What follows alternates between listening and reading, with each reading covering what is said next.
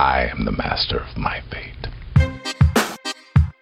Blogueuse de la première heure, chargée de communication, romancière, entrepreneuse, l'écolo girl Camille Choplin ne se refuse en général aucun défi. Pourtant, lorsqu'on lui offre une place de choix sur la liste électorale de Bordeaux Respire en 2020, elle refuse.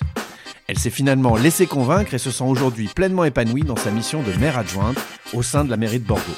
On n'est pas des gens qui vivons sur des îles désertes, euh, nous sommes des êtres sociaux et donc on a besoin les uns des autres, on est euh, interdépendants les uns des autres. Dans cet épisode, Camille nous partage le parcours qui l'a amené à placer son engagement au cœur de son quotidien professionnel.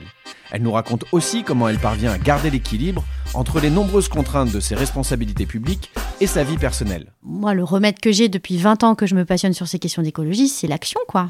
Camille nous livre également ses astuces pour ne pas sombrer dans l'éco-anxiété et rester durablement joyeuse et optimiste. Pendant la campagne, euh, Pierre Hermé qui disait euh, J'ai une équipe de cœurs vaillants et j'aime beaucoup cette image.